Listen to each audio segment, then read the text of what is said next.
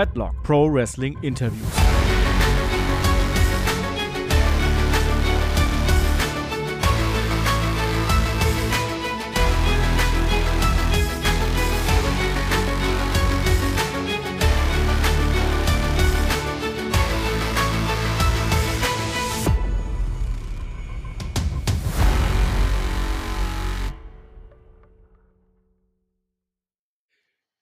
Hallo und herzlich willkommen zu Headlock, dem Pro Wrestling Interview. Heute bei mir zu Gast der aktuelle WXW Shotgun Champion Lawrence Roman. Uh, herzlich willkommen bei uns. Dankeschön für die Einladung. Ja, äh, wie geht's dir so? Du hast ein hartes Wochenende hinter dir bei der WXW, äh, zwei Titelverteidigungen gehabt, auch äh, Heimspiel äh, fast, aber nicht mehr ganz so beliebt, wie du es mal warst, auch in Dresden und Leipzig. Äh, hast dich gegen Maggot und äh, Fast Mudo durchgesetzt, beziehungsweise äh, ja, das 15-minütige Zeitlimit ausgeschöpft. Ähm, mhm. Vielleicht erzähl mal, wie, wie ist es jetzt so für dich in der Heimat anzutreten, auch so ein bisschen in der in der Rolle mit Amboss und äh, ja, vielleicht kannst du ein bisschen was zu den beiden Matches auch erzählen. Also generell, äh, es ist immer schön, zu Hause anzutreten. Ne? Es hat den Luxus, dass man einen kurzen Anfahrtsweg hat, dass man einen kurzen Heimweg hat. Ne? Das ist schon mal von weg. Ähm, für mich war es natürlich auch äh, besonders schön, dass ich sagen konnte, ich konnte den Shotgun-Titel das erste Mal auch in Dresden präsentieren. Ich bringe den Gürtel nach Hause, wenn man so will. Die Meisterschaft bringt man nach Hause. Ähm, und da muss ich ehrlich sagen, da ist es mir ziemlich egal, ob man mich bejubelt oder ja, ausbuht. Ne? Ähm, generell die Fraktion Amboss äh, ist nicht sehr beliebt, weil wir den Leuten offenlegen, was ihre Fehler sind, was ihre Mängel sind. Und ähm, Amboss greift da hart durch und das ist halt für alle nicht, äh, nicht immer schön. Ähm, da will man auch nicht beklatscht werden, da muss man auch nicht beklatscht werden denn die Leistung spricht ja für sich, ne? Shotgun Champion, WXW World Tag Team Champion. Also wir haben ja mittlerweile drei Gürtel bei uns schon am Start, kann ich sagen. Ähm, nein, aber wirklich, es ist äh, schön, immer in Dresden und Leipzig aufzutreten. Ähm, gerade mit solchen Gegnern wie Maggot und Fast Time Mudu. Gerade ähm, in Leipzig, wie gesagt, leider nicht für die Kamera, diese Show. Diese Show war rein für das Publikum vor Ort. Ähm, und Fast Time Mudu ist so beliebt. Äh, die Leute stehen so hinter ihm. Und gegen so einen erfahrenen Gegner anzutreten, den ich ja das letzte Mal ähm, in Dresden sozusagen äh, besiegen konnte äh, im Opening Match der letzten True Color Shows, ähm, ist natürlich ein sehr vertrauter Gegner, ein sehr harter Gegner und das hat macht trotzdem immer wahnsinnig Spaß. Und ja, da muss ich dir auch recht geben, äh, ich konnte meinen Titel verteidigen ähm, und ja, die Kämpfe waren sehr intensiv und haben tatsächlich das äh, Zeitlimit der 15 Minuten für das Shotgun-Titelmatch sozusagen überschritten. Deswegen ähm, konnte ich meinen Titel verteidigen aufgrund dieser Matchklausel, dass in dem Falle ja der Vorteil, der Heimvorteil beim Champion liegt. Genau. Ja, dann bleiben wir vielleicht gleich mal äh, in deiner Heimat. Äh, du mhm. hast ja auch begonnen zu trainieren dort. Du warst zunächst zu sehen ab 2013 bei äh, Next Step Wrestling. Genau. Das ist ja mittlerweile aufgegangen in äh, Pro Wrestling Deutschland äh, die Promotion. Wie, wie bist du so zum Wrestling gekommen? Äh, bei wem hast du trainiert oder wann ist diese Entscheidung gefallen, dass du gesagt hast, ich möchte jetzt auch gerne mal aktiv im Ring stehen? Ähm, tatsächlich habe ich mit ähm, 2012 dann angefangen mit zu trainieren und ähm, die erste Internetrecherche war wirklich so Wrestling School, Wrestling Schule Deutschland, irgendwas gesucht. Da hat man das Westside Dojo ähm, sozusagen gefunden von WXW bevor es die Academy geworden ist. Ähm, man hat dann irgendwelche Wochenendseminare von Alex Wright gefunden, die sehr preisintensiv damals für mich als Schüler waren. Und ähm, dann dachte ich mir, das sind hunderte Kilometer entfernt. Meine Eltern haben mich immer unterstützt, was das Thema Freiheit angeht. Also die haben mir freigestellt, dass ich jetzt Wrestling mache. Die haben mir freigestellt, ähm, dass ich irgendwo in eine Wrestling-Schule gehe und dass ich auch das einfach machen kann und das Vertrauen auch in mich gesetzt, dass ich da als Schüler da das auch mit der Schule alles unter einen Hut äh, bekomme, aber ich glaube nicht, dass die mich jetzt irgendwie 400 Kilometer durchs Land gefahren hätten, sagen wir es mal so. Ne? ähm, und durch einen Zufall habe ich dann äh, vom MDR bei uns, so gerade in Sachsen, Mitteldeutscher Rundfunk, ähm, vom, äh, vom Fernsehen einen Bericht gefunden bei YouTube über eine Wrestling-Schule in Dresden, ähm, die GWF äh, Wrestling School, der zweite Ableger neben der Hauptschule in Berlin. Ähm, also der nicht der Hauptschule, sondern der dem Hauptstandort Berlin. Ähm, und die wurde von Axel Tischer damals geleitet. Ich hatte keine Ahnung, wer Axel Tischer ist. Ich hatte keine Ahnung, wer die GWF ist, da ich mich zu dem Zeitpunkt tatsächlich ähm, nur mit äh, ja, WWE auseinandergesetzt habe als Fan. Ich war 2012 auch bei meiner ersten Live-Show in Berlin bei der WWE. Und ähm, ja, dann ist sozusagen irgendwie eins zum anderen gekommen. Ich hatte ähm, die Liga, ähm, also die GWF als sozusagen Liga, die auch eine Schule in Dresden anbot. Und ich hatte tatsächlich eine äh, Trainingsgruppe, die sich einfach so frei getroffen hat, wenn man so will, eine Backyard-Gruppe in Dresden. Und ich hatte beide äh, separat angeschrieben, ob ein Training möglich wäre.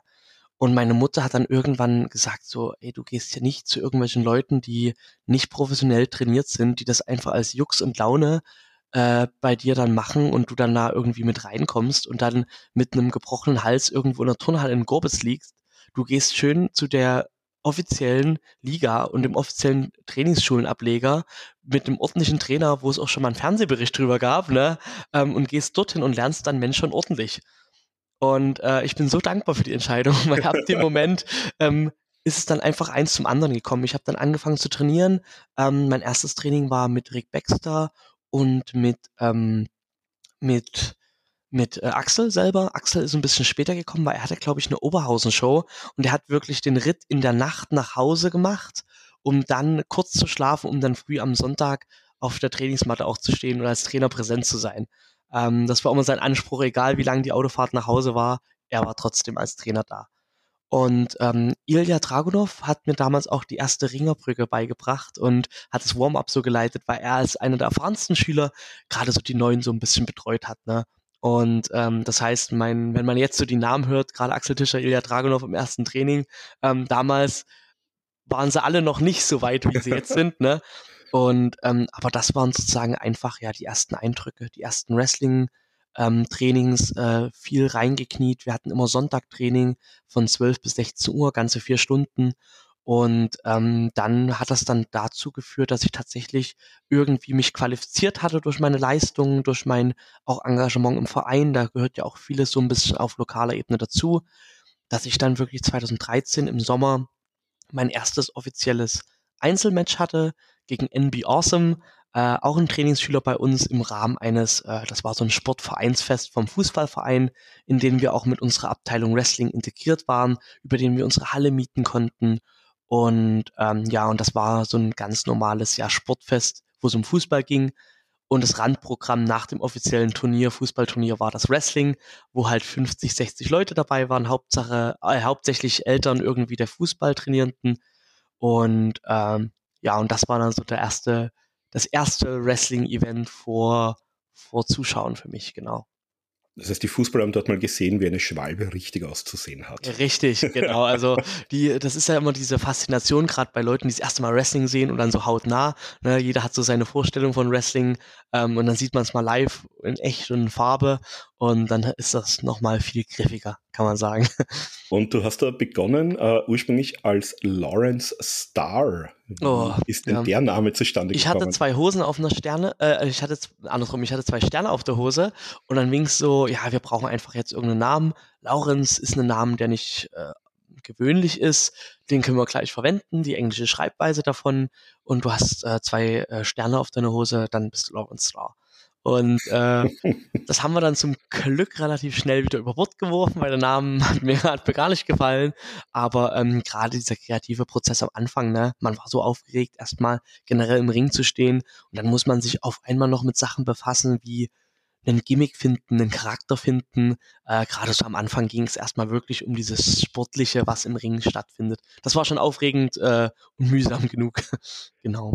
Ja, also die ersten ist überhaupt, wenn man sich ein bisschen von, von vielen Wrestlern die ersten Namen ansieht. Also ich kann mich erinnern, Walter ist ja auch damals als, äh, also mittlerweile Gunther, als Big Daddy Walter, weil der Promoter einfach damals gesagt hat, ja, oder ja. Big, Big Van Walter war es eigentlich damals. Richtig, Big Van Walter, also, genau. Ja, komm, dann bist du mal der und das ist, hat mir auch relativ lange begleitet. Lange mit begleitet, ja.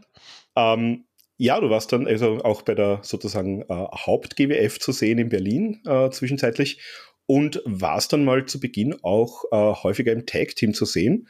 ja. zunächst mal als Team D mit Johnny Black. Das muss ich gestehen, äh, das ist komplett an mir vorbeigegangen. Also das ist an Team viel vorbeigegangen.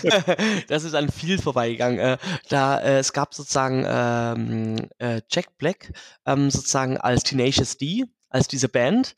Und ähm, mein Tag Team Partner damals äh, sah aus wie Jack Black, also wirklich. Äh, und anstatt Kyle Gas aus dem äh, aus der Gruppe Tenacious D war ich Kid Gas, weil ich noch jugendlich war und weil ich ein kleines Kind war. So war die Idee. Und dann waren wir Team D und hatten ja zwei, drei äh, kleine Auftritte. Ne, ähm, war nichts Besonderes.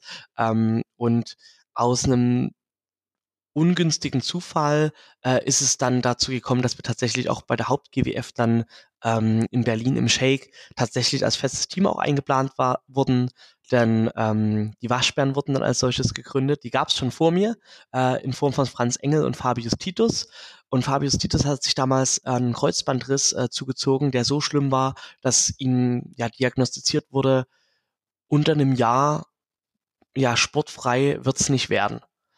Und dann hatten die geschaut, okay, wer könnte in die Position ranrücken, wer könnte diese Position vielleicht einnehmen.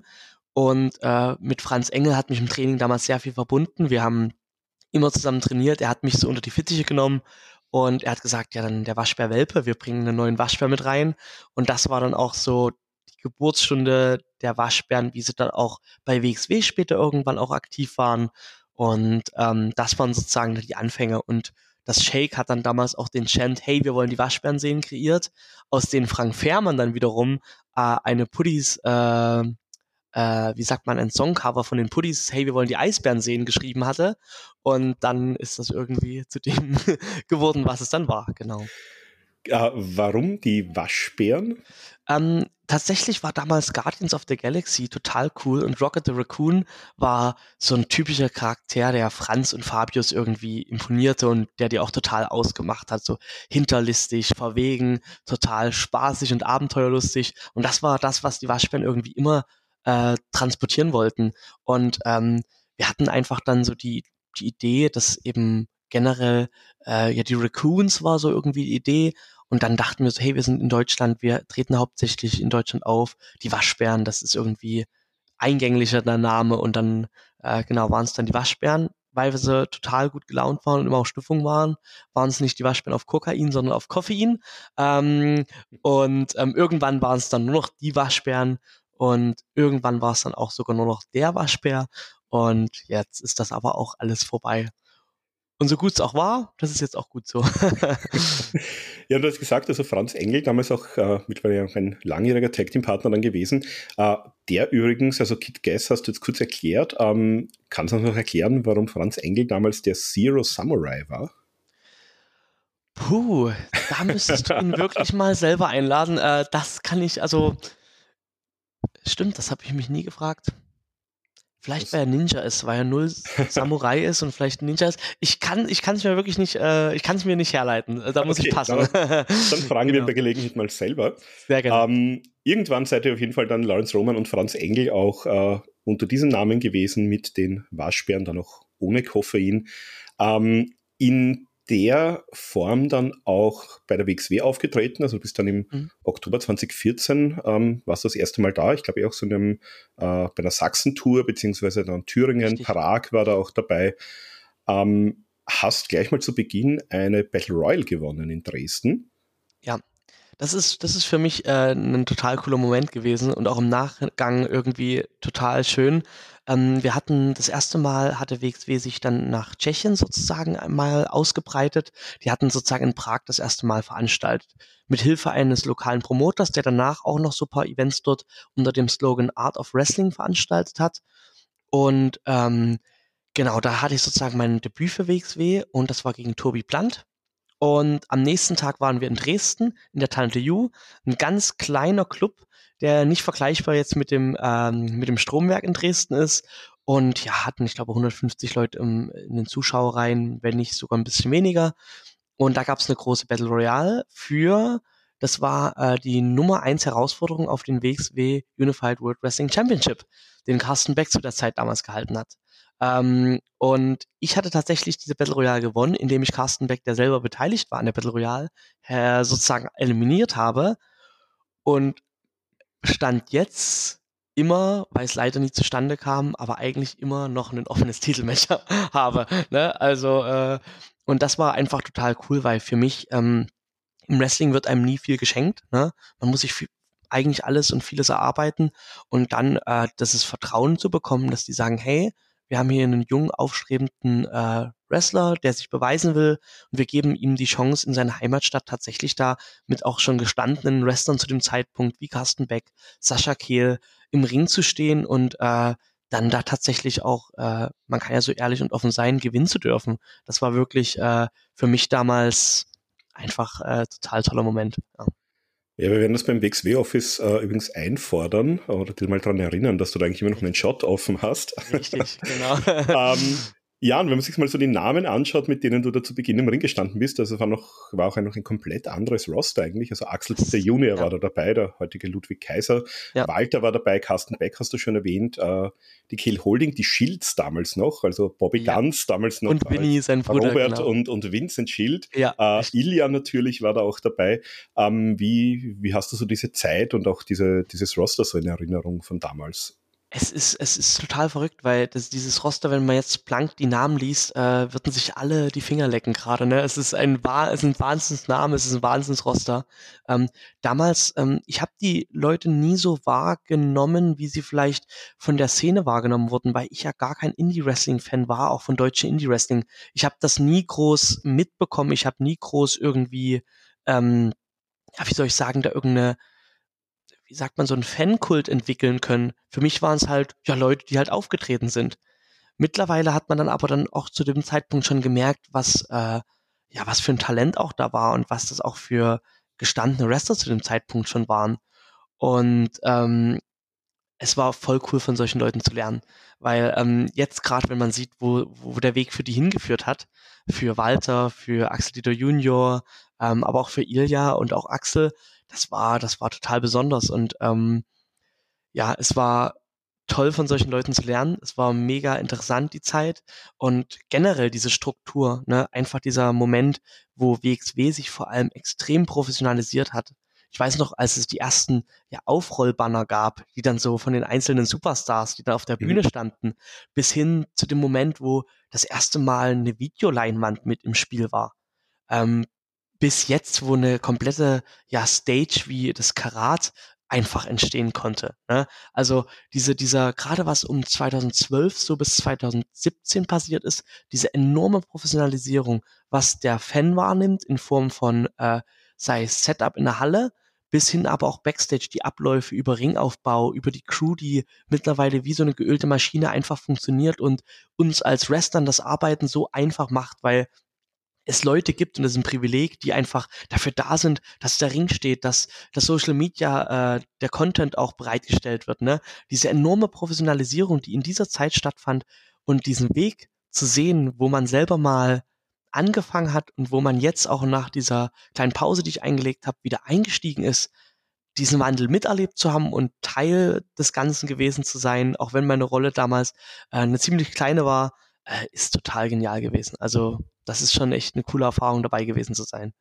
Ja, noch aus Fansicht, also ich kann mich erinnern, wir waren äh, 16 Carat 2010 waren wir das erste mhm. Mal äh, in Oberhausen ja. und da war ähm, die Stage, das waren glaube ich zwei Projektoren mit ja. zwei Leinwänden über dem Ring, wo das aktuelle Match halt, äh, die Matchgrafik hinprojiziert Richtig. wurde. Und ja. das war's. Und ich glaube, nach jedem zweiten Match gefühlt wurde irgendwie noch der, der Ring repariert, ja, irgendein, genau. ein, äh, irgendeine Platte gebrochen ist oder irgendwas passiert ist. Und also das, das Produkt war damals schon gut, auch die Leute, die da waren, aber das Ganze drumherum, die ganze Professionalisierung, das ist schon ja. äh, ein, ein gewaltiger Schritt, das ich kann mich auch man, erinnern. Man kann halt sagen, es war so klassisches Indie-Wrestling, wie man es mittlerweile manchmal noch aus ja. Amerika sieht. Hauptsache, wir haben einen Ring, die Halle wird irgendwie vollgestellt mit ein paar Stühlen, die irgendwie halbwegs zueinander passen und dann sitzen 200 Leute drin und das reicht uns. Ne? Haben aber geile Namen auf der Karte, ne? was man halt will. Ne? Und für WXW war, glaube ich, einfach der Schritt, dass eben ein vergleichbares, professionelles Produkt, vielleicht in Anlehnung an WWE, ne, ein sauberes Hallendesign, der Fable für ordentliche Veranstaltungshallen und damit eben auch ja diese Professionalisierung eben auch ja vorangetrieben hat. Ne? Und das ist äh, für mich, wie gesagt, äh, es ist total cool zu sehen. Du hast angesprochen, ne, die Krebeschwestern, die den Ring immer in Schuss halten. Da funktioniert alles und äh, das ist natürlich ein Luxus, auch mit solchen Leuten arbeiten zu können. Genau. Jetzt warst du ja mittlerweile für ähm, ja, viele große Promotions eigentlich in mhm. Deutschland äh, tätig. Also die WXW natürlich, die GWF, äh, du warst mittlerweile auch bei Unlimited, das wird ja auch so ein bisschen gehandelt als die sozusagen die nächste große Liga oder die ja, zweit- oder drittgrößte auch nach der WXW in Deutschland. Ähm, was sind für dich das so die, die Unterschiede, vielleicht auch Backstage, vielleicht auch in der, in der Philosophie äh, bei den Fans? Wie, wie siehst du sozusagen diese, diese drei Großen in Deutschland im Moment?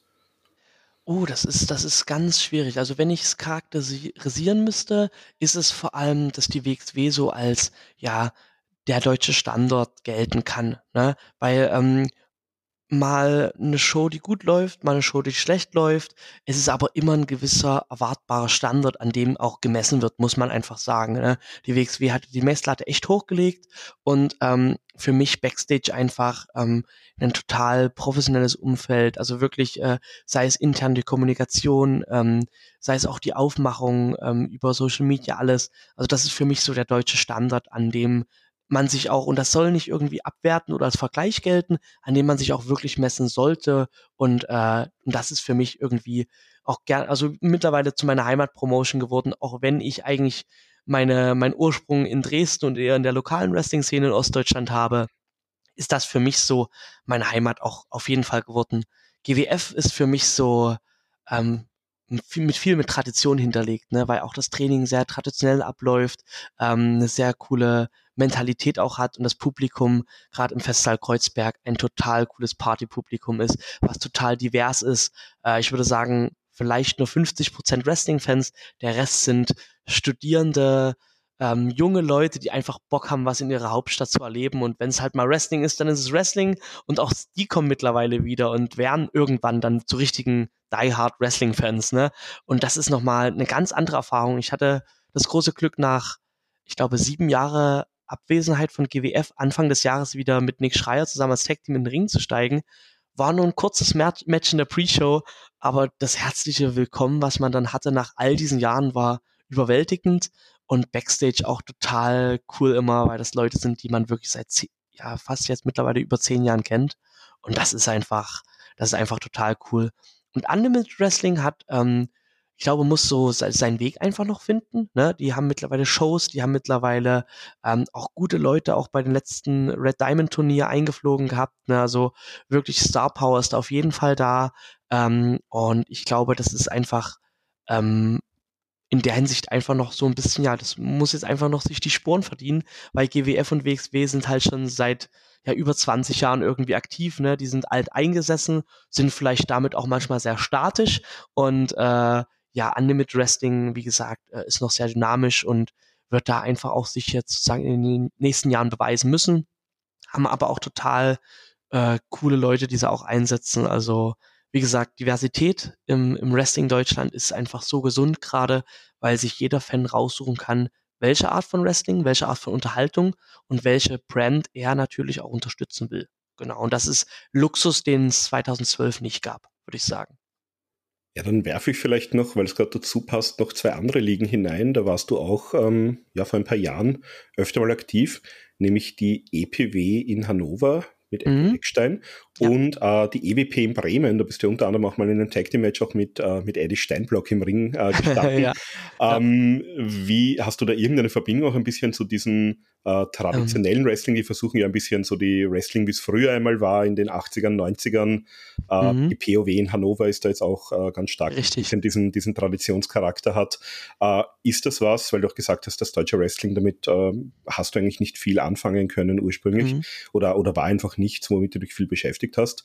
Ähm, ist das für dich mittlerweile was, wo du sagst, dass äh, das findest du spannend, auch mal in, in so einem Umfeld aufzutreten? Oder ist das, wo du sagst, ja, es sind halt zwei Promotions, wo ich halt auch mal äh, im Ring ähm, gestanden bin?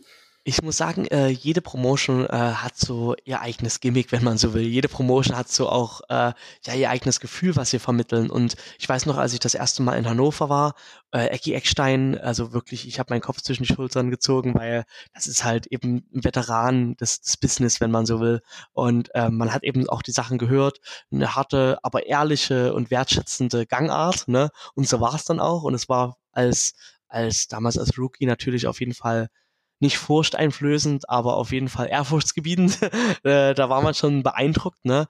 Und äh, gerade auch Johnny Rancid äh, hat sozusagen auch sehr viel äh, von Ecki Eckstein ähm, auch gehalten und auch sehr viel gelernt und ähm, hat bei uns auch in Dresden mittrainiert, also Johnny Rancid.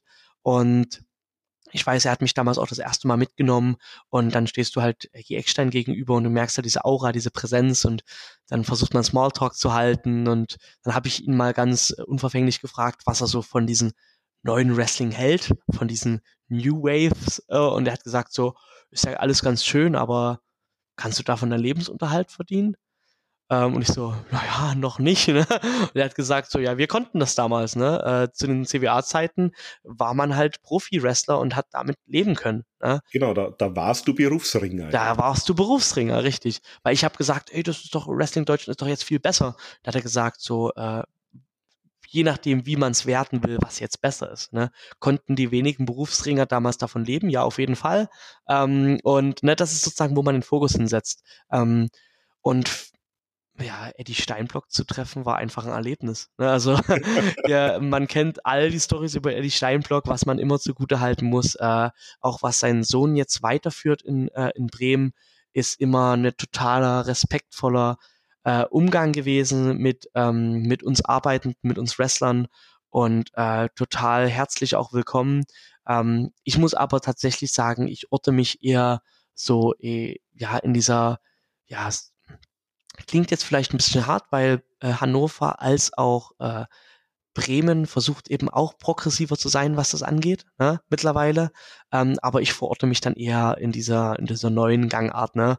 Gerade ist das auch meiner Erscheinung zu schulden. Ich bin nicht 1,90 groß und wiege 120 Kilo. Ne? Ich bin 1,70 bei 85 Kilo und äh, solchen Leuten wie mir wäre früher halt nicht die Chance gegeben worden. Ne? Und ja, deswegen, ähm, ja, ist das also, ich, aber ich, wie gesagt, all diese Sachen, diese Promotions mit ihren Vergangenheiten und ihren, ja, ihren Werten, die sie auch mitteilen, von denen kann man einfach lernen. Und ich glaube, einfach so viel wie möglich verschiedene Lernerfahrungen abzudecken, ist für den Wrestler ganz, ganz wichtig bin ich ganz bei dir, aber ich kann mich auch erinnern, also gerade auch so in, in Österreich, die alten CWA-Veteranen, äh, da hat es auch lange geheißen, also ich jetzt auch ein bisschen gedreht mittlerweile, aber das lange geheißen, auch so na unter 100 Kilo ist das kein Catcher, dann den ja, ja, kannst du dann nicht auf eine Karte stellen oder so. Ja. Ähm, was mich eins, was mich noch interessieren würde, kurz nochmal zur WXW zurück. Du mhm. warst jetzt auch schon, ich glaube, viermal äh, im Ambition-Turnier. Ähm, ist das einfach ein Stil, der dir Spaß macht? Hast du irgendwie einen Kampfsport-Hintergrund oder was ist für dich so die, die also Faszination an viermal Ambition? Ambition? Viermal erste Runde raus, total erfolglos. ähm, tatsächlich äh, habe ich in meiner Freizeit ähm, auch äh, gerade so mit äh, mit Axel Tischer als Trainer, der selber ähm, im Kampfsport ähm, da auch gern beim beim Grappling, Ringen, also auch Kampfsport generell total begeistert ist und total viel auch trainiert hat, ähm, bin ich über ihn sozusagen an, ähm, an Brasilien Jiu-Jitsu Training in Dresden gekommen und habe dann äh, dort auch selber acht Jahre mit trainiert, also äh, Brasilien Jiu-Jitsu äh, und MMA und ähm, nie mit der Intention selber in einem Käfig zu stehen. Ich habe mal ein Grappling-Turnier mitgemacht und war da ganz okay. Aber ich habe nie die Ambition gehabt, jetzt irgendwie, die Ambition, äh, ich hatte nie die Ambition, irgendwie in einem Käfig zu stehen. Für mich war das eine Erweiterung neben dem Fitnessstudio und dem Wrestling-Training einfach eine gewisse Grundcardio, eine gewisse Sensibilität für Bewegungsabläufe zu erlernen. Und da hat Kampfsporttraining für mich alles geboten, was ich brauchte. Und die Leute waren cool, es hat mega Spaß gemacht und dann natürlich ist dann auch so diese, das Teilnehmerfeld von Ambition wird auch natürlich darauf dann ausgesucht oder ausgewählt, wer hat eine gewisse Affinität dafür. Ne? Wer hat sozusagen auch mit Kampfsport irgendwie in seiner Freizeit auch oder generell in seinem Wrestling-Stil Berührung. Und so war ich immer irgendwie eine sichere Bank, dass man mich ein, bisschen einsetzt. Und ähm, ja, dieses Jahr gegen Davy Richards äh, war natürlich äh, einer, der gerade im Bereich Shoot-Style Wrestling hm, total gut ist äh, und äh, privat auch in Brasilien Jiu-Jitsu Black Belt ist, äh, ist natürlich eine krasse Erfahrung gewesen. Deswegen, ähm, ja, genau, Ambition war immer irgendwie so eine Stilistik, wo es hieß, ey Laurens, äh, dich können wir doch da einplanen, du hast doch Bock auf sowas. Und ich bin immer gerne für eine Herausforderung bereit, genau. Jetzt haben wir heuer beim Ambition auch gesehen, ähm, da gab es hier WXW gegen GMC. Also mhm. äh, Icarus ist da angetreten gegen äh, Patrick Cyborg vom, äh, ja, vom Fight Club auch in Gelsenkirchen. Äh, und da gab es ja nachher ein bisschen Unstimmigkeiten auch zwischen Amboss und den, ja, den anwesenden äh, MMA-Kämpfern ist vielleicht ja das letzte Wort noch nicht gesprochen, werden wir sehen in der Zukunft. Ja. Aber äh, wäre es für dich mal auch interessant, sich, dich sozusagen auch im Wrestling-Ring mit so einem äh, gestandenen MMA-Fighter zu messen, aber ja. in sozusagen im, im im Regelwerk des Wrestlings. Richtig, genau darauf kommt es an, weil ähm, ich kann mir nicht anmaßen, mit einem unter MMA-Regeln oder Kampfsportregeln in irgendeiner Art und Weise gegen so jemanden Erfahrenes wie äh, den, den Patrick da irgendwie bestehen zu können. Ähm, beim Wrestling ist es aber natürlich eine ganz andere Hausnummer. Äh, wie du es schon angesprochen hast, wir haben das Regelwerk, ähm, zumal wir dann auch natürlich immer noch den Anspruch haben, dabei unterhalten zu wollen, ne? weil Wrestling als solches äh, kann man nicht mit dem Kampfsport vergleichen. Wir sind, wir sind dazu da, dass Leute eine gute Zeit haben äh, und die Aufopferung dafür ist sozusagen natürlich eben auch, dass wir auch Schmerzen erleiden, dass wir auch äh, ja Verletzungen in Kauf nehmen. Aber der primäre Fokus ist natürlich darauf, Leute zu unterhalten. Ähm, ich weiß nicht, ob Patrick dem gewachsen ist. Äh, wenn er irgendwann für sowas bereit ist, dann äh, auch hier wieder gerne bin ich bereit für eine Herausforderung und dann werde ich mich ihm auch stellen. Ähm, was er dann von seinem, äh, von seinem, von seiner Kampfsporterfahrung dann auch mit einfließen lassen kann ins Wrestling. Ähm, darauf muss ich mich dann natürlich einstellen und das wird natürlich auch auf jeden Fall, äh, wie gesagt, eine taffe Herausforderung. Ja, also da können wir auf jeden Fall gespannt sein, ob sich in diese Richtung noch irgendwann mal was tut. Ähm, ja, kommen wir wieder ein bisschen zurück äh, zu deiner bisherigen Karriere. Mhm. Ähm, ich habe gesehen, du warst einmal auch, oder zumindest ein, einen Kampf habe ich auf Cage Match gefunden, äh, in England und zwar mit, äh, New Breed Wrestling. Ui, äh, ja. wie, wie ist es denn dazu gekommen? Dazu, ähm, ist, das war total unspektakulär. Ähm, wir hatten damals ähm, mein ehemaliger Tech-Team-Partner, äh, der, der ähm, Jack Black-Verschnitt, ähm, der Dave damals, der ist mit mir nach England geflogen für acht Wochen und wir haben dort bei Fight Club Pro haben wir mittrainiert. Ähm, das war, ich glaube, 2017, 2018. Da war, äh, da hatten wir einfach die Idee, so verschiedene, ja, einfach mal so ein anderes Themengebiet kennenzulernen von Wrestling. Und da war England damals das Mekka für, für, für Wrestling einfach, weil das damals dieser, dieser ganze aufsteigende Hype und diese aufsteigende Szene war um ähm, Tyler Bate, um ähm, ja, jetzt fehlen die ganzen Namen. Ja, aber generell, das war sozusagen. Pete Dunn war damals. Pete Dunn, richtig, genau. Das war damals Trend einfach. Seven. Trend 7, das war einfach damals so. England war einfach die Szene mit Progress, mit Fight Club Pro. Das war so für, für uns alle so das Mecker. Ne? Deswegen hatte ich damals ähm, mit Dave zusammen einen acht Wochen Aufenthalt in England. Wir haben bei Fight Club Pro mit trainiert. Und ähm, dann hat man natürlich lokal auch geschaut, was gibt's für Wrestling-Ligen, die man vielleicht ähm, abgrasen konnte in diesen acht Wochen hatten wir tatsächlich das Pech, dass fast gar keine Shows stattfanden. Also ich habe leider keine eine, einzige Fight Club Pro und keine einzige Progress-Show gesehen irgendwie, die man hätte bereisen können. Aber es gab eben gerade unter der Woche, äh, ist Wrestling in England halt auch möglich, ähm, haben wir sozusagen äh, dort einfach uns vorstellig gemacht, ähm, haben beim Aufbau geholfen, weil Trainierende aus Fight Club Pro selber dort auch anwesend waren. Und dann gab es halt eine große, großes Royal Rumble und dann hieß es, äh, wer seid denn ihr eigentlich? Und ähm, ich habe gesagt, ja, wir sind halt äh, aus Deutschland, wir sind selber da, um hier zu trainieren. Ähm, okay, welche Ligen, äh, ja, wrestelt ihr meist? Und ich habe gesagt, naja, so ein bisschen WXW. Und das war der Name WXW war der Gate Opener, dass sie gesagt haben, oh, cool, das ist ja schon eine renommierte Liga, äh, hast du Lust dabei zu sein? Und dann war es halt eben so, dass ich da wirklich äh, an ja diesen, ich glaube, ich weiß nicht, was für ein Wochentag das war, aber unter der Woche, es war noch hell draußen in dieser ja, Mehrzweckhalle da einfach eine Show hatte vor 60 Leuten. Also total unspektakulär, ähm, aber gerade wenn man irgendwie so einen Aufenthalt im Ausland mal mit Wrestling-Training verbindet, ähm, dann hat man immer so den Wunsch, natürlich auch mal selber dort irgendwie mal Ringluft zu schnuppern und auch mal irgendwie im Ring zu stehen. Und ähm, jetzt habe ich das nochmal richtig ordentlich mit WXW am 27. Mai in London gleich. Äh, und äh, deswegen ja, bin ich da auf jeden Fall froh, jetzt nochmal so ein richtig offizielles England-Debüt zu machen. Genau. Genau, also WXW ja im Rahmen von äh, Super Strong Style 16 von Progress, ähm, da auch nach, ja eigentlich seit äh, vor der Pandemie äh, waren mhm. sie das letzte Mal äh, dort. Also auch genau. da wieder mehr internationale Expansion. Und ähm, ja, äh, du hast dann auch bei Next Step deinen ersten Titel gewonnen, den äh, National Title in einem Turnier auch gegen äh, Franz Engel, den mhm. ja, damaligen oder ehemaligen Tag Team Partner. Genau. Ähm, wie, wie war das denn sozusagen dann gegen ihn auch in so einem großen Match im Finale zu stehen? Ja, also das war, das war auf jeden Fall ein mega cooler Moment, denn ähm, ja, mit so einem Tag-Team-Partner und so einem engen Freund hat man so viel durchgemacht. Ne? Wir haben das Tag-Team gegründet oder ich bin mit dazugestoßen. Wir hatten unsere ersten Expansionsschritte aus Dresden zur GWF, dann zur WXW und ähm, im Endeffekt trifft man sich dann nicht auf der Seiten, selben Seite vom Ring, sondern gegenüberliegend sozusagen wieder. Und das war ein cooler Moment, gerade wenn man privat auch jemanden so viel vertraut und so eng auch miteinander ist, Konzerte besucht, Freizeit sozusagen auch teilt, dann ist natürlich auch äh, emotional auch so ein Druck da, dass man sagt, man will einfach ein cooles Match machen. Ne?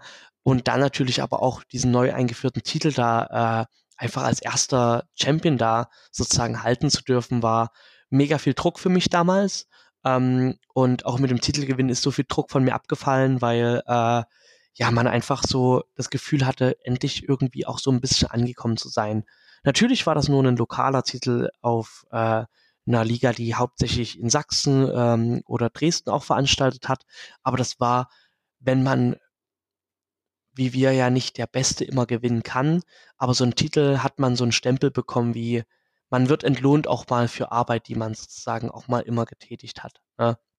Und äh, dann blieb es ja auch nicht bei dem einen Titel, dann ist der andere Titel dann später auch noch mit äh, sozusagen mit dazugekommen, der, äh, der Next Step äh, Heavyweight Championship. Und ähm, das war natürlich äh, cool, auch in Dresden so äh, als derjenige zu gelten, der ja eben als als Fan-Favorite eben da auch mal Champion ist und damit auch die Dresdner Liga präsentiert. Und das hat mir auch ja total Freude gemacht und ja, hat echt mir, hat mir viel gegeben. Ja, vor allem den äh, National-Title, den hast du ja wirklich über ein Jahr gehalten. Mhm. Und warst du ein, ein richtiger ja, Traveling äh, Champion. Also du warst ja damit in äh, verschiedenen Ligen, also auch bei der EPW ja. wurde der verteidigt, der wurde in, in Polen verteidigt, der wurde in Tschechien bei Art of Wrestling verteidigt. Ähm, wie, wie fandest du denn sozusagen auch diesen, äh, war das sozusagen geplant oder hat sich das eher so ergeben? Ah, du hast doch einen Titel, verteidigt den mal hier. Wie, wie ist es denn dazu gekommen, dass der sozusagen auch ein bisschen in, in anderen Ligen dann präsent war? Mhm. Das war tatsächlich, ähm, wie du schon sagst, ähm, es war natürlich irgendwie, äh, wenn man gebucht wurde, ah, du bist auch noch Champion einer Liga, ähm, dann äh, ja, ist, macht's was für dich aus, äh, wenn das für uns passt, ähm, auch von einem Storytelling einer Show, dass du deinen Titel verteidigst. Ähm, das bekommt natürlich, eine Matchcard bekommt auch eine gewisse Wertigkeit, wenn zum Beispiel ein Titelträger seinen, seinen Titel verteidigt. Ähm, und deswegen war das immer in enger Absprache natürlich mit äh, den Leuten, die bei Next Step Wrestling selber so ein bisschen die Entscheidungskraft hatten. Also nicht nur ein bisschen, es war halt in dem Fall, dass äh, Rick Baxter ähm, und damals auch der Cranelli, sein Tag Team Partner, wirklich äh, ja uns ähm, in der Hinsicht auch äh, ja sehr genau gesagt haben, was halt möglich ist, was nicht möglich ist. Und das waren alles Partnerligen, die ähm, die auch äh, tolle Herausforderer gestellt haben. Und deswegen, deswegen war das dann einfach auch für, für uns eine Win-Win-Situation, denn ich konnte mich als Champion präsentieren, ich konnte auch den Gürtel präsentieren, ich konnte damit auch so ein bisschen ostdeutsches Wrestling mit der Liga Next Up Wrestling präsentieren und die Cards äh, der, der, der Partnerligen war natürlich mit einem weiteren Championship-Match versehen, was natürlich auch, wie schon gesagt, der Wertigkeit sozusagen auch gut getan hat. Genau. Ja, und also wie gesagt, Polen war dabei, Tschechien war dabei, du warst ja mittlerweile jetzt auch äh, seit deiner Rückkehr bei äh, Passion Pro in Ungarn. Ähm, Macht dir das auch Spaß? Also beziehungsweise äh, darf man nicht vergessen, jetzt in Österreich vor kurzem auch erst dein, dein Debüt gefeiert vor ein paar Wochen. Zeig das um, mal hier in die Kamera. Represent. genau. Und ähm, ja, macht das auch Spaß, so sozusagen wirklich im, im Ausland vor, vor Publikum, das sich vielleicht auch gar nicht so gut kennt, mal aufzutreten? Oder wie ist das so als Wrestler, vielleicht auch mal in eine, in eine Halle zu kommen, äh, wo jetzt auch das lokale Publikum gar nicht so wirklich weiß, mit wem es jetzt zu tun hat? Oh, das ist, das ist eine tolle Freiheit, weil das kann einem ähm, total coole Momente kreieren, wie zum Beispiel letztens in Österreich, wo ich ähm, aus der Halle geboot, letzte Woche, letzten, nee, es ist drei Wochen, vier Wochen her, irgendwie so, ähm, ja, wo ich äh, aus der Halle geboot wurde, äh, für ganz andere Gründe, als es vielleicht bei der WXW in Oberhausen ist. Ne? ähm, und das ist halt cool, das gibt einem die Freiheit, manchmal einfach ähm, eine andere Seite von sich zu zeigen, eine andere Seite von seinem Charakter zu zeigen. Und ähm, weil du es schon angesprochen hast, Budapest ähm, und Passion Pro ist für mich wie eine zweite Heimat geworden. Ich bin so gerne dort und mir macht das Reisen so viel Spaß. Also ich bin unter der Woche echt äh, gesegnet mit, ähm, äh, mit einer tollen Arbeit, mit einem tollen Team und am Wochenende habe ich den Luxus noch, und ja, das ist viel Stress auch, mit äh, einem Vollzeitjob und am Wochenende auch noch unterwegs zu sein, aber das ist für mich jedes Wochenende wie ein extrem arbeitsreicher Urlaub, aber es ist halt immer noch dieses Wegfahren, Wegfliegen, äh, verschiedenste Menschen in ganz Europa zu treffen, das macht so viel Spaß, ne? Sei es in Österreich, sei es aber auch, ähm, ja, wie es jetzt in Ungarn wieder immer ist, das ist einfach ähm, so cool. Ich habe die Leute und das Land so lieben gelernt und ähm, deswegen ist es für mich äh, wirklich das Beste, ne? So, so schön es ist, äh, wie wir es am Anfang hatten, zu Hause mal zu veranstalten, mal nur die zehn Minuten Bahnfahrt nach Hause zu nehmen und nicht irgendwie sechs Stunden im Auto zu sitzen. Ähm, genauso schön ist es aber auch wirklich, äh, keine Mühe und keinen Weg zu scheuen, um einfach andere Länder, andere Kulturen und andere Menschen wiederzusehen. Und trotzdem treffen sich alle auf der Ebene, dass sie Wrestling lieben und dass sie das Beste für Wrestling wollen. Und das ist wirklich, das ist äh, eine to total coole Position, in der ich gerade bin, genau. Ja, wir haben es auch mit dem äh, Interview mit Tristan Archer vor einigen Wochen besprochen. Mhm. Es hat sich auch gerade durch die Pandemie auch so eine Achse Deutschland, Frankreich, Ungarn ein bisschen gebildet, äh, mit den, vor allem mit den Wrestlern, die wir jetzt auch bei der WXW sehen, aber auch in anderen Ligen. Äh, da gibt es ja auch jetzt immer wieder einen Austausch äh, zu den einzelnen Ländern. Mhm. Äh, wie, wie siehst du das? Ist das für dich so, sind das gerade so die, die drei stärksten Märkte in, zumindest in Kontinentaleuropa oder ähm, Gibt es da noch irgendwas, wo wir uns darauf konzentrieren sollten? Nein, also du hast gerade schon gesagt, ähm, genau, das sind, das ist, das sind so die Länder, die gerade tatsächlich ähm, richtig durch die Decke gehen. Ne? Ich habe auch schon in einem anderen Podcast mal gesagt, dass ich glaube, das Gefühl habe, dass England, ähm, du hast gerade Kontinentaleuropa angesprochen, aber dass England zum Beispiel irgendwie so gerade den Fokus so ein bisschen verliert meine Wahrnehmung zumindest, und dass gerade total in Kontinentaleuropa total viel passiert. Gerade in Frankreich, gerade in Ungarn und in Deutschland sowieso. Ne? Und ich finde das einfach cool, weil ähm, man sieht das immer gerade, wenn sich international irgendwie alle messen, zum Beispiel beim Tech Festival oder sowas oder bei Karat.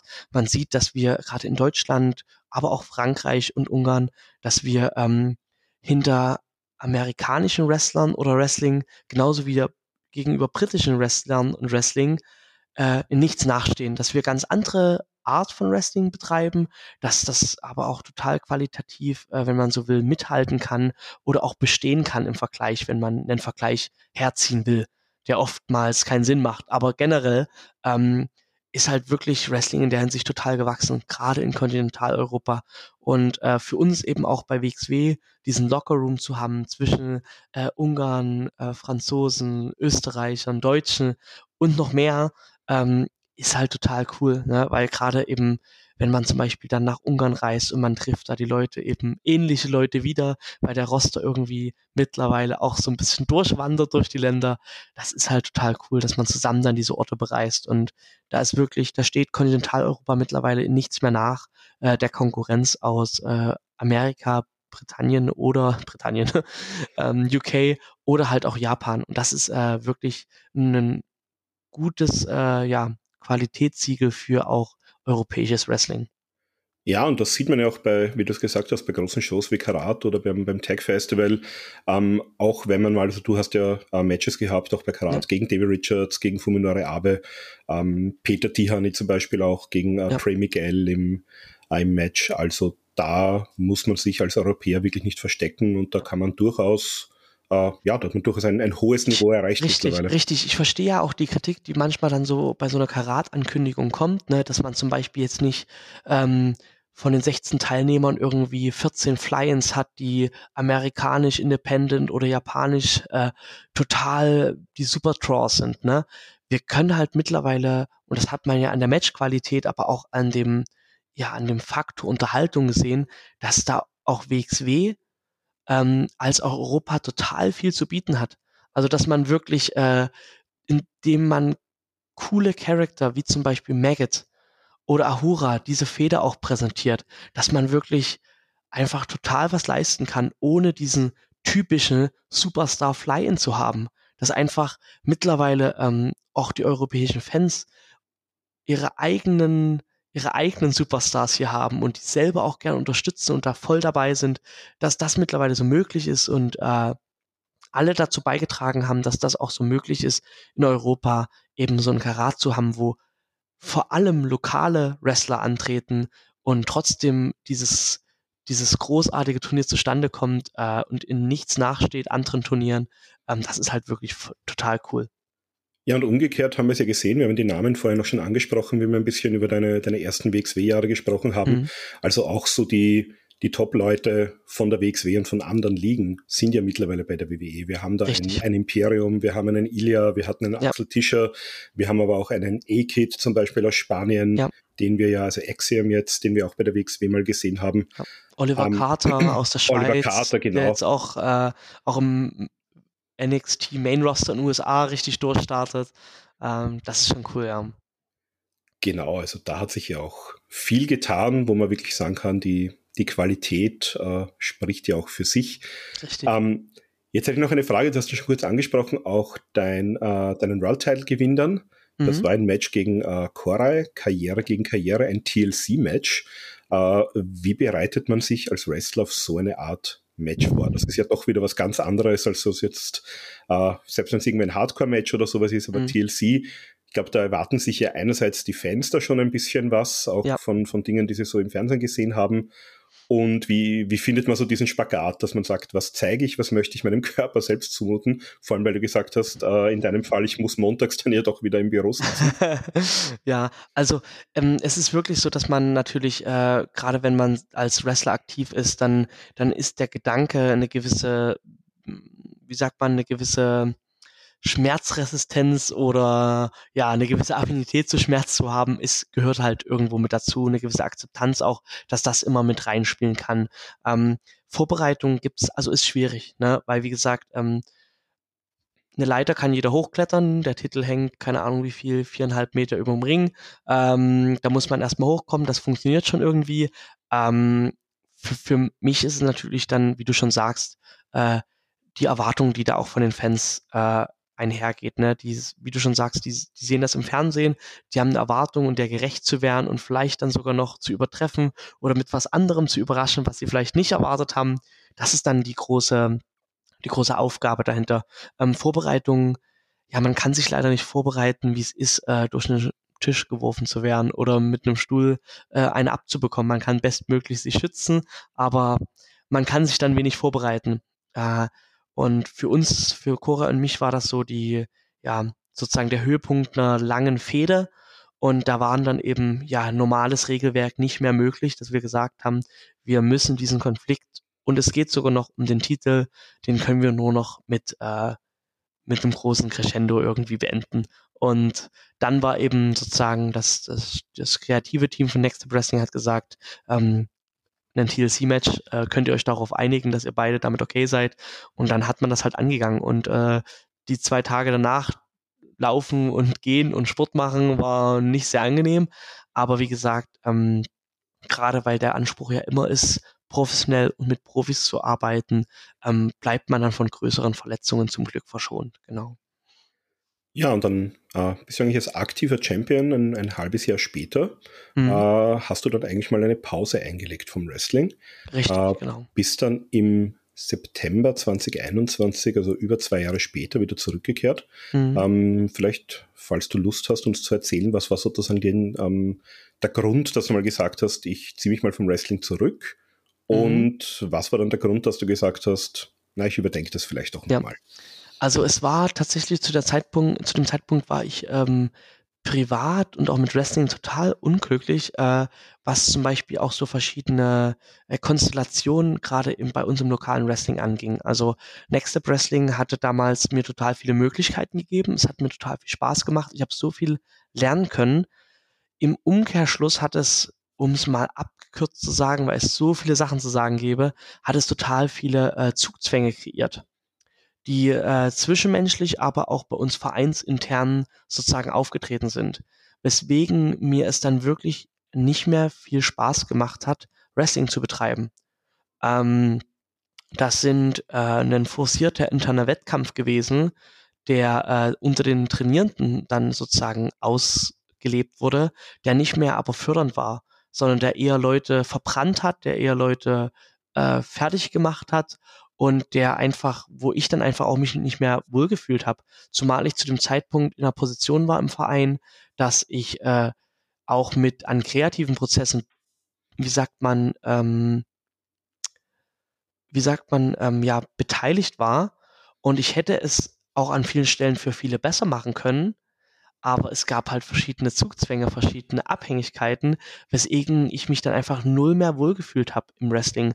Und wirklich, als ich gesagt habe, ich höre es hier auf, ich will jetzt auch irgendwie so mein Privatleben ein bisschen ordnen, weil zu dem Zeitpunkt habe ich wirklich nach dem Abitur einfach nur ein bisschen rumgejobbt ähm, und habe dann da auch nicht so die Erfüllung gefunden. Habe ich gesagt, okay, ich will jetzt studieren, ich will irgendwie auch privat was auf die Kette bekommen, äh, was mich einfach auch nicht nur am Wochenende glücklich macht, weil das war Wrestling das hat mich immer abgeholt, das hat mir immer was gegeben. Ähm, und äh, sondern was mich auch unter der Woche zufriedenstellt, weil die Woche hat sieben Tage und wenn ich zwei der Tage glücklich bin und alles Cooles erlebe, was mache ich mit der quantitativen Mehrheit von fünf Tagen, mit denen ich mich in einem Job rumärgere, der mir keinen Spaß macht und wo ich einfach nur freue, dass bald wieder Wochenende ist. Ne? Und ähm, eins führte zum anderen, dass ich dann irgendwann gesagt habe, ja, was kann ich jetzt hier aktiv ändern? Äh, was ist das, was mir am meisten gibt, aber umso mehr auch nimmt? Und das war irgendwie Wrestling zu dem Zeitpunkt. Deswegen, ähm, viele sagen, ja, jetzt hast du hier die Pause gut genutzt, bist zurückgekommen und es läuft besser. Ähm, ich habe wirklich damals den Gedanken gehabt, ich werde nie wieder Wrestling machen. Für mich war das ausgemacht, dass ich nie wieder Wrestling besuchen, äh, irgendeine Wrestling-Show besuchen will oder ein Training besuchen will. Und ich habe tatsächlich dann so fast ein Jahr ähm, nach meinem Retirement oder kreativen Pause habe ich sozusagen eine äh, Wrestling-Show besucht, eine Open-Air-Show unter dem Slogan Wrestling, Bier und Fritten. Das war äh, in dem Curry Co. Hinterhof, wo ich im Rahmen eines Stadtteilfestes in Dresden mit über 1000 Zuschauern damals meine Karriere beendet hatte, war ich dann ein Jahr später wieder in demselben Hof vor vielleicht 150 Zuschauern. Aus dieser Liga ist jetzt das Eastside Revolution Wrestling geworden. Ähm, habe ich diese Show gesehen und habe einfach für mich dort nochmal beschlossen, ich bin so froh, keine Fallschule mehr äh, nehmen zu müssen. Ich bin so froh, nicht mehr durch den Ring zu werfen. Ich bin so froh, dass mein Körper gerade schmerzfrei und gesund ist und alles im Fitnessstudio läuft, ich mich auf mein Studium konzentrieren kann. Also das hat mir nochmal so eine Bestätigung gegeben, weil natürlich man in so einer Pause dann auch das Gefühl entwickelt, oh, mal wieder im Ring zu stehen, wäre das was für mich? So, das vermisst man doch schon gerade vor allem das am Wochenende mit den Jungs und Mädels unterwegs zu sein, diese Kollegialität, diese Freundschaften, diese Familie, die sich da auch gebildet hat. Und da habe ich schon gesagt, nee, das war eine gute Entscheidung, hier nicht mehr äh, aktiv zu sein. Ein Jahr später wiederum, das war glaube ich Mai 2021, war ich schon voll im Training für mein Comeback und konnte gar nicht darauf warten, endlich wieder in den Ring zu steigen.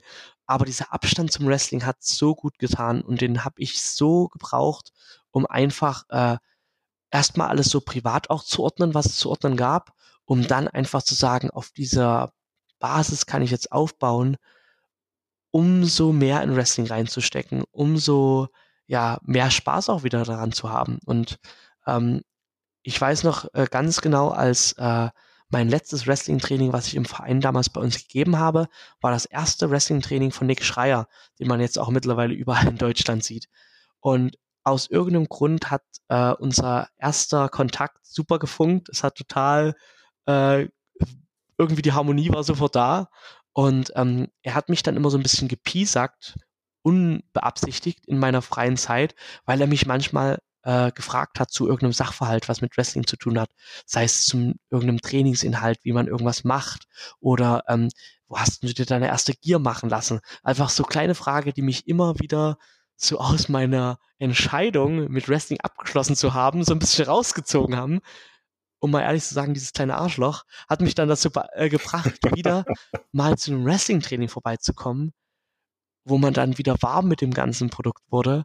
Und äh, ich habe ihm zu verdanken, dass ich jetzt hier sitze und wieder in Wrestling so einen guten Einstieg gefunden habe, vor allem unter der Bedingung, dass sich damals diese alten Strukturen lokal in Dresden komplett aufgelöst haben, komplett obsolet waren und ich dann so einen richtigen, und das war ja damals schon nach sieben Jahren Wrestling, so einen richtigen Einstieg als für mich in der Empfindung komplett neu Independent Wrestler hatte. Ohne Abhängigkeiten und irgendwelche zwischenmenschlichen Erwartungen erfüllen zu müssen, konnte ich wirklich als Wrestler richtig frei erstmal agieren und das war nach sieben Jahren. Und das war, das war total, das war eine total neue Erfahrung, weil ich mich dann immer noch irgendwie so kneifen musste und ich dachte, muss ich jetzt hier noch irgendwie was erfüllen, damit ich äh, das machen darf und mir erlaubt wird, das machen zu darf, was ich, äh, was ich liebe, sondern nein, es war einfach dann auf einmal möglich. Und äh, seitdem, als wäre irgendwie so eine Kette gelöst, läuft es halt besser als je zuvor und da bin ich total dankbar. Aber dieser Reifungsprozess mal von etwas Abstand zu nehmen, was man liebt, aber sich einzugestehen, dass man das einfach nicht mehr ausführen kann, weil es einen einfach nicht mehr glücklich macht, dann natürlich wieder jetzt zurückzufinden und es jetzt so, äh, ja, dass es jetzt so funktioniert, ist einfach total toll. Und da bin ich total dankbar für all die Leute, die mich unterstützt haben in dem Zeitpunkt. Vor allem eben den Nick Schreier, der mich da wieder reingezogen hat. Und Axel Tischer, der damals zu der Zeit wieder äh, von seiner WWE-Zeit wieder aktiv wieder in Deutschland war, mit dem ich das Training wie früher gleich wieder aufnehmen konnte und wir jetzt sozusagen ja fast jeden Trip irgendwie zusammen unternehmen und zusammen äh, ja unsere Reisegruppe aus Ostdeutschland mit Fast Time Mudu, mit Axel Tischer und mit den Schreier einfach ja total eingespieltes Team ist. Äh, dass es jetzt so gut läuft, hätte ich mir wirklich niemals, als ich am September 21 wieder eingestiegen bin, hätte ich mir das niemals so vorstellen können. Ja, und dieser Einstieg äh, war ja dann bei Unlimited Wrestling. Das waren ja deine, genau. dein erstes oder die ersten beiden, glaube ich, Matches wieder. Ähm, wie kam es dazu? Unlimited hat sich ja eigentlich erst sogar nach deinem, äh, ja, nach deiner Pause eigentlich gegründet. Also die sind, glaube ich, im, mhm. im, Sommer 2019 äh, hat Martin Guerrero das erste Mal äh, veranstaltet. Wie kam es dazu, dass du gerade bei denen dein Debüt, also dein äh, Rückdebüt eigentlich, deine Rückkehr äh, gegeben hast? Mhm. Also ähm, Martin Behrens ist damals auf mich zugekommen und hat ähm, mich schon während meiner aktiven Zeit, als ich schon aber kommuniziert hatte, Promotions, dass sie mich bitte nicht mehr buchen, weil ich aufhören will offiziell, dass ich keine Bookings annehme, die ich dann nicht mehr halten kann ne, und Leute mit mir planen, habe ich ihm damals schon kommuniziert, ähm, weil er an mich herangetreten ist und gesagt hat, hey, ich gründe da eine Liga und wir hätten dich gern super gern dabei und äh, habe ich ihm halt schon damals gesagt, hey, tut mir leid, ich bin halt raus. Und er so, ah nee, komm, gib dir noch zwei Monate, vielleicht können wir dir ein cooleres Umfeld geben, was dich glücklicher macht, warum, dass du Wrestling weiterhin aktiv ausführen willst. Und deswegen war er der Erste, der dann auch den Kontakt wieder, als so die Pläne durchgesickert sind, dass ich äh, aktiv sein will, ähm, habe ich natürlich auch Promoter angefragt und er hat, war der Erste, der sofort gesagt hat, ey, wir haben dich immer gern dabei.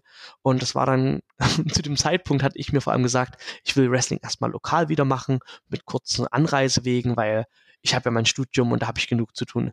Dass die erste, dass der erste Event in Österreich stattfindet, mit über acht Stunden Autofahrt und eigentlich gegen all das verstoßen hat, was ich mir zu dem Zeitpunkt vorgenommen hatte, nämlich eine kurze Anfahrt äh, mit Gegnern, mit denen ich schon gearbeitet hatte war dann komplett mit Leuten, mit denen ich noch nie gearbeitet hatte, in einem Land, wo ich noch nie vorher war, äh, zumindest mit Wrestling, ähm, und mit einer total langen Autofahrt. Äh, war eigentlich genau das, was ich gar nicht so geplant hatte. Aber es war so wichtig, weil äh, ich gerade in den Unlimited Shows so ein bisschen wieder den Ringrost abschleifen konnte, äh, und dann auch bei WXW relativ zeitnah für das Oktober- oder November-Event in Dresden offiziell auch für WXW meinen Comeback geben konnte.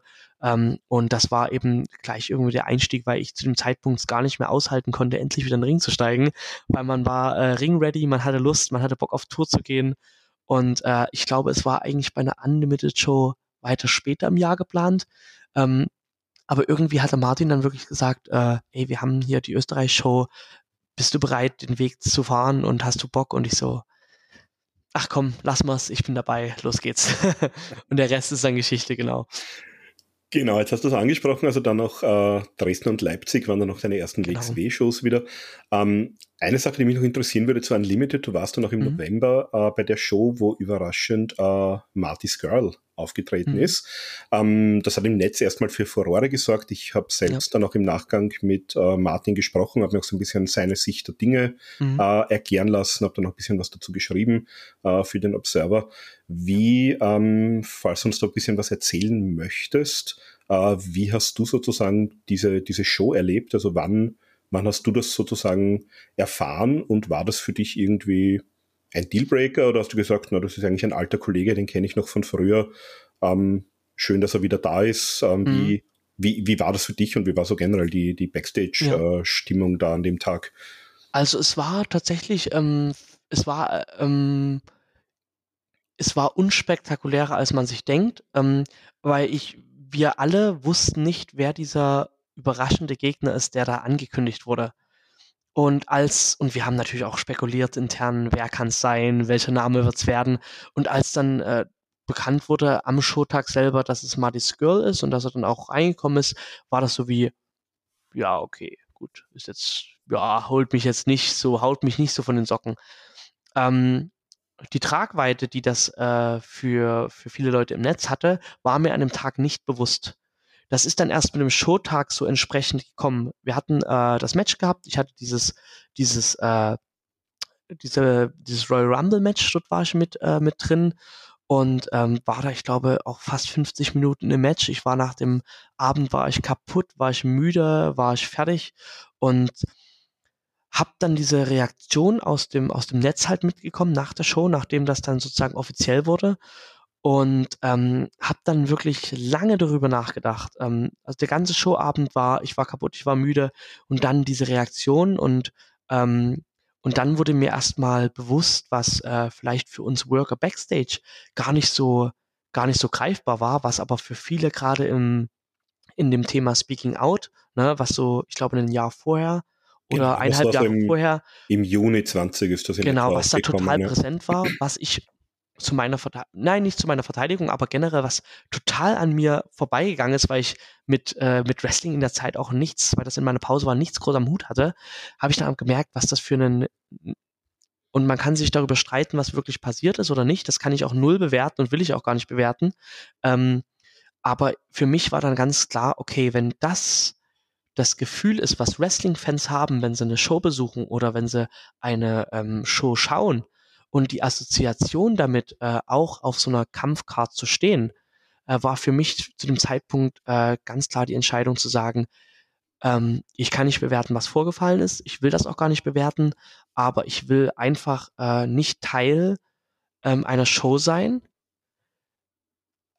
die bei Fans solche Reaktionen hervorruft. Und ähm, viele Reaktionen auch voll zurecht viele Reaktionen vielleicht auch in, im Internet sehr überspitzt und sehr dramatisch. Ähm, aber ich wollte einfach nicht in dieser, in dieser Atmosphäre stattfinden, die aus Kontroversität und in dem Fall auch viel Negativität wollte ich, äh, und das ist vielleicht auch ganz egoistisch Selbstschutz, wollte ich einfach nicht stattfinden und wollte damit auch nicht äh, eine Liga, und ich glaube, so hat es bei Twitter auch formuliert, wollte ich einfach keine Liga und mit meiner Arbeit unterstützen, die vielleicht sowas aktiv forciert zu promoten. So, das war mein Fazit daraus. Und ja, das ist total politische Antwort, aber ähm, nein, also ich finde aber so war meine Empfindung damals und ähm, ich muss bis jetzt sagen, ich bereue diese Entscheidung nicht. Ne?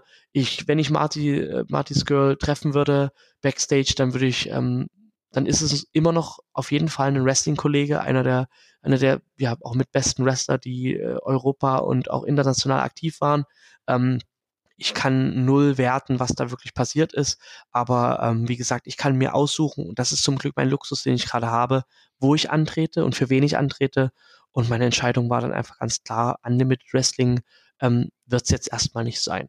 Und ich glaube, das ist auch im beidseitigen Einverständnis, dass man jetzt erstmal keine Grundlage hat zur gemeinsamen Arbeit. Genau. Aber ich finde, das war gar keine politische Antwort. Ich finde eigentlich, das war, das war sehr reflektiert und, und hat das auch wirklich schön beleuchtet, so deinen Gedankengang. Das habe ich auch so äh, noch nicht gehört von einem, von einem aktiven Wrestler, der da, der da sozusagen äh, bei so einer Show dabei war. Ähm, ja, du hast dich dann auch mal äh, primär natürlich auch auf die WXW konzentriert. Äh, andere liegen natürlich auch immer wieder. Ja. Und ähm, jetzt bist du natürlich so, während die, äh, die Corona-Pandemie auch ausgebrochen ist, also warst du ja nicht aktiv, ja. hat dich, denke ich mal, wahrscheinlich im Studium eher betroffen, im Arbeitsleben eher betroffen, so wie uns alle mit äh, ja, Isolation, äh, Homeoffice etc. Ähm, jetzt war dann, äh, also die WXW hatte auch währenddessen äh, sozusagen Shows noch, ja, vor wenig mhm. oder gar keinem Publikum, sozusagen Closed-Set-Shows äh, veranstaltet.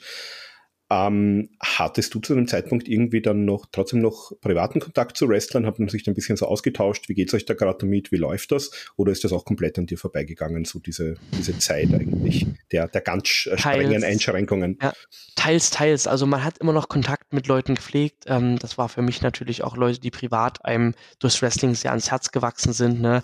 Das war zum Beispiel ein äh, Koray selber, der ja auch äh, pausiert hatte dann Wrestling. Er hat ja Wrestling auch äh, zwischendurch pausiert.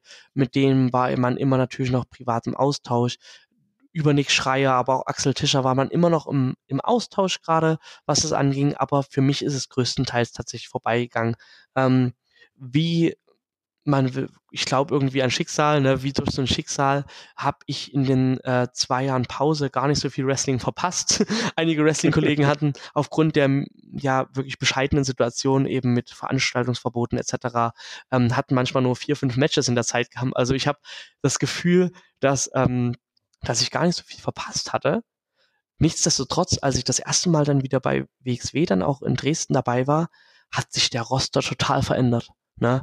Solche Leute wie Fast Time Mudo oder ähm, Heisenberg, das sind ja alles Leute gewesen, die dann total irgendwie in dieser Zeit dann aufgeblüht sind. Äh, Gerade auch die, äh, der ganze, der ganze Talentpool in Ungarn, Peter Tihani, das sind ja alles Leute, die in dieser Zeit aufgrund dieser Tapings äh, total aufgestiegen sind. Ne?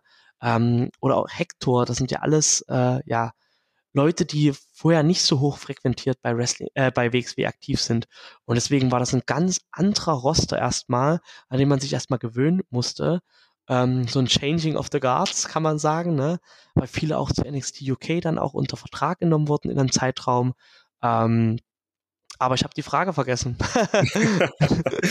also ja, nein, du hast eigentlich beantwortet. Die Frage war eigentlich mehr so, wie es, äh, ob es da irgendwelche Wrestling-Kontakte gab, weil du bist ja dann sozusagen, ähm, ja, wir haben gesagt, im September 21, also da, mhm. da haben sich diese Maßnahmen dann schon, da gab es natürlich noch gewisse ja. Beschränkungen, aber auch die WXW hat dann im, im August 21 das erste Mal wieder vor größerem Publikum veranstaltet, dann da in Oberhausen, da war ich auch selbst vor Ort.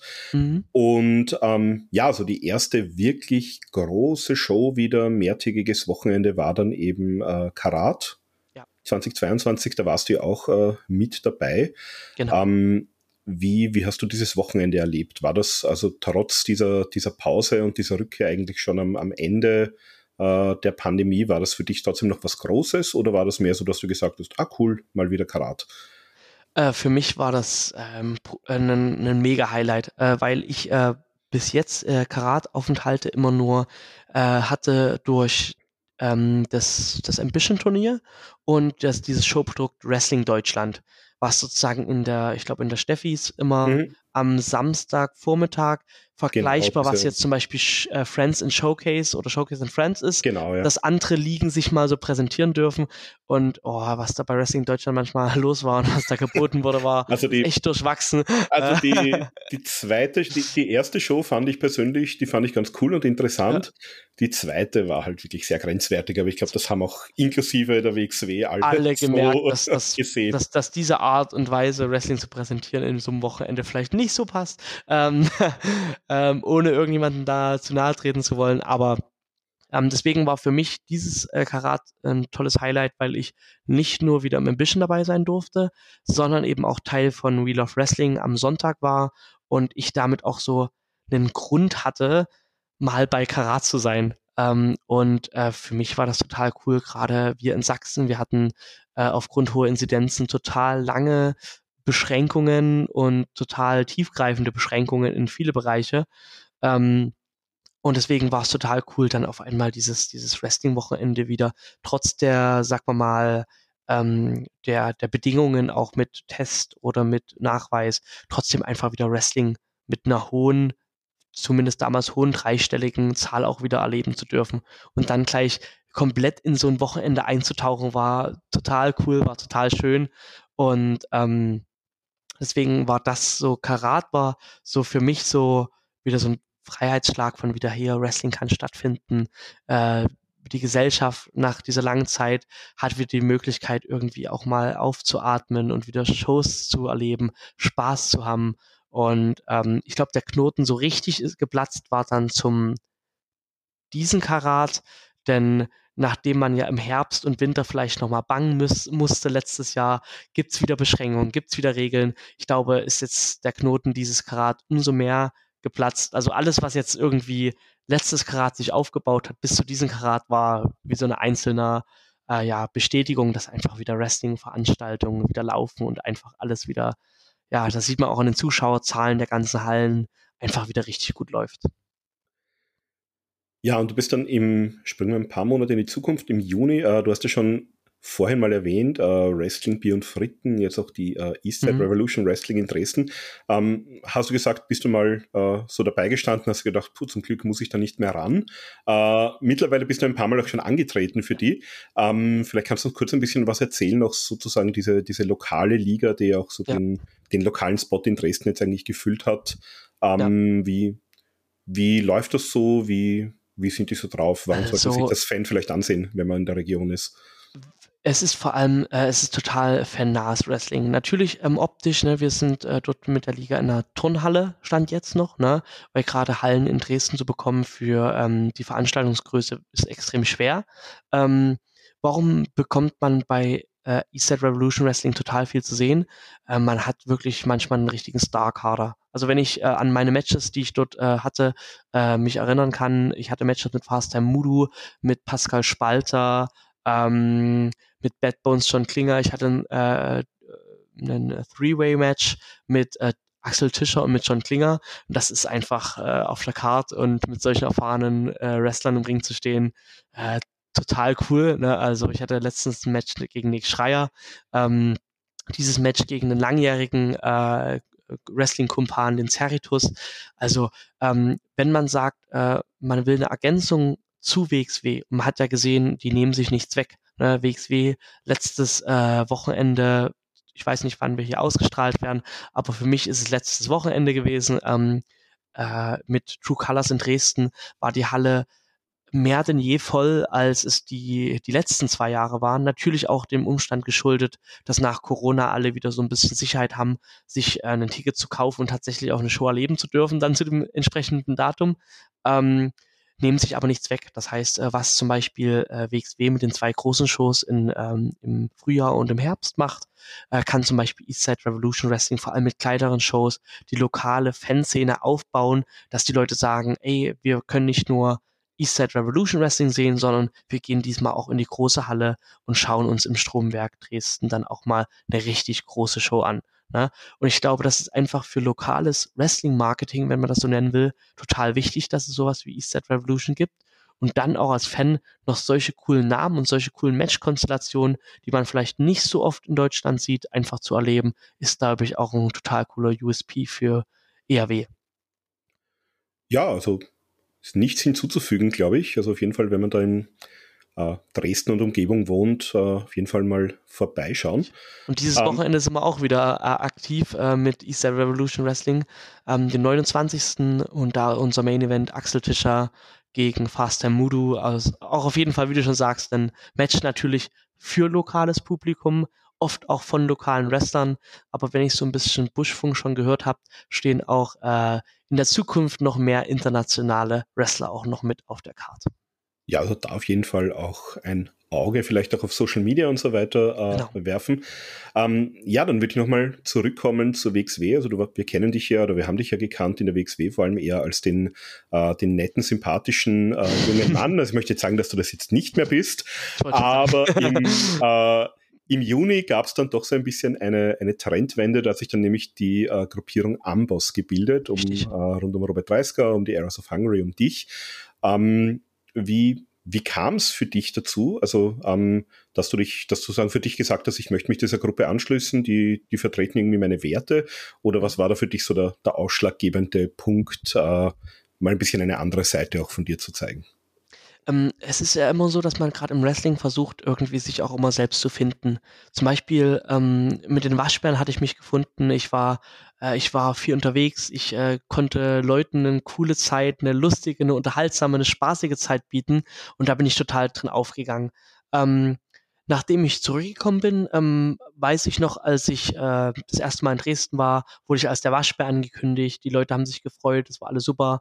Ähm, aber ich habe es einfach nicht mehr gefühlt. Ich hatte das Gefühl, ich bin in der Hinsicht auch ein bisschen erwachsener geworden und äh, habe einfach dieses ähm, dieses Gimmick der Waschbär einfach gar nicht mehr irgendwie gelebt und gefühlt und hatte mich eigentlich auch so ein bisschen davon verabschiedet. Und als ich dann mit dem Kreativteam von WXW zu dem Zeitpunkt geredet habe, haben die mich selber angesprochen, so, ey Laurens, toll, dass du wieder da bist, toll, dass das alles so läuft, auch ringtechnisch, du bist fit, das macht Spaß, dir zuzuschauen. Aber was ist eigentlich mit dem Waschbär? Ist das überhaupt noch? Brauchst du das noch? Ich habe gesagt, danke. Genau den, genau den Gedanken hatte ich auch. Und alles, was dann ab dem ähm, Oktober in Dresden bis äh, zum Juni dann äh, mit dem der Etablierung vom Stable Amboss dann ähm, gefolgt ist, war eigentlich so eine Findungsphase wo passe ich rein, wo gehöre ich hin. Ähm, und da habe ich einfach null mich gefunden. Und äh, als dann Robert als äh, der Gruppenanführer von Amboss dann auf mich zukam und gesagt hat, hey, ähm, wir sind alles vier Wrestler, die äh, nie die Anerkennung bekommen haben, die sie sich durch ihre stetige Leistung erarbeitet haben ähm, oder die sie eigentlich äh, verdienen würden.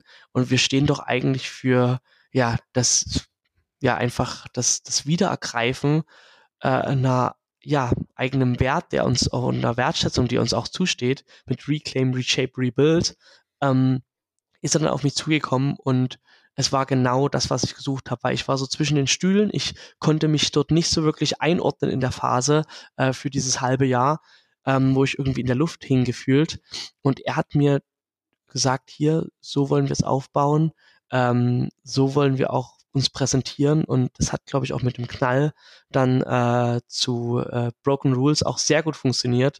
Und seitdem ähm, ja bin ich jedes Mal im Ring mit äh, mit den Arrows of Hungary, einem der ja, besten Tag-Teams in Europa auf jeden Fall. Und kann da auch so viel lernen und mit Robert als äh, natürlich als Coach Dreisker selber, aber auch als äh, ja total gestandenen Wrestler in Europa der immer irgendwie äh, ja nicht so in Erscheinung getreten ist, von denen jetzt lernen zu können und so viel mitnehmen zu können in einer anderen äh, Stilistik im Ring, aber auch im Charakter, Charakter ist halt eben total, total, äh, ja, wie gesagt, lehrreich und äh, auch wieder so eine große Herausforderung, wo ich wirklich Bedenken hatte, wo ich mir dachte, so, ich fühle mich jetzt an dem Spot auf der Karte total wohl. Ich äh, kann schon überall hinreisen. Ich bin mit WXB hochfrequentiert auf Tour. Und dann kam auf einmal dieses große Angebot und diese Mammutsaufgabe, da mitzumachen und mitzumischen. Und ich dachte mir so, boah, das ist, das ist ziemlich groß alles. Aber nee, ich nehme die, ich nehme es die Herausforderung an und jetzt sind wir hier und ich bereue wirklich keinen, keinen Tag. Ja, und es hat sich auch für dich äh, sehr gelohnt mittlerweile. Also auch den ersten äh, WXW-Titel konntest Richtig. du erringen im Jänner. Äh, aktueller Shotgun-Champion Maggot damals entthront bei äh, Back to the Roots.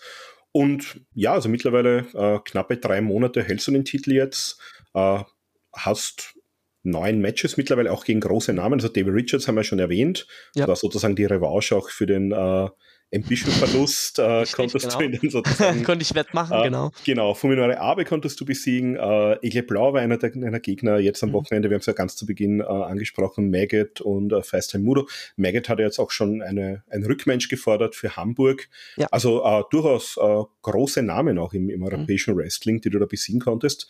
Wie, wie ist da so deine Herangehensweise und wie, wie siehst du das in der Zukunft? Wie gesagt, äh, der Shotgun-Titel ist einer mit den Tag-Team-Titeln, würde ich sagen, der am hochfrequentierten auch äh, ja, verteidigt wird. Ne, das heißt, ähm, früher gab es ja zum Beispiel die Shotgun-Lotterie, dass einfach gewählt wurde, äh, welcher Superstar ist hinten bereit und ist äh, fertig angezogen und kann rauskommen und den Champion herausfordern. Ähm, jetzt äh, ist das nicht mehr ganz so. Ähm, für mich, äh, ja, ich will mich mit den Besten messen, ich will mich mit den messen. Äh, manche haben es mehr verdient, manche haben es weniger verdient.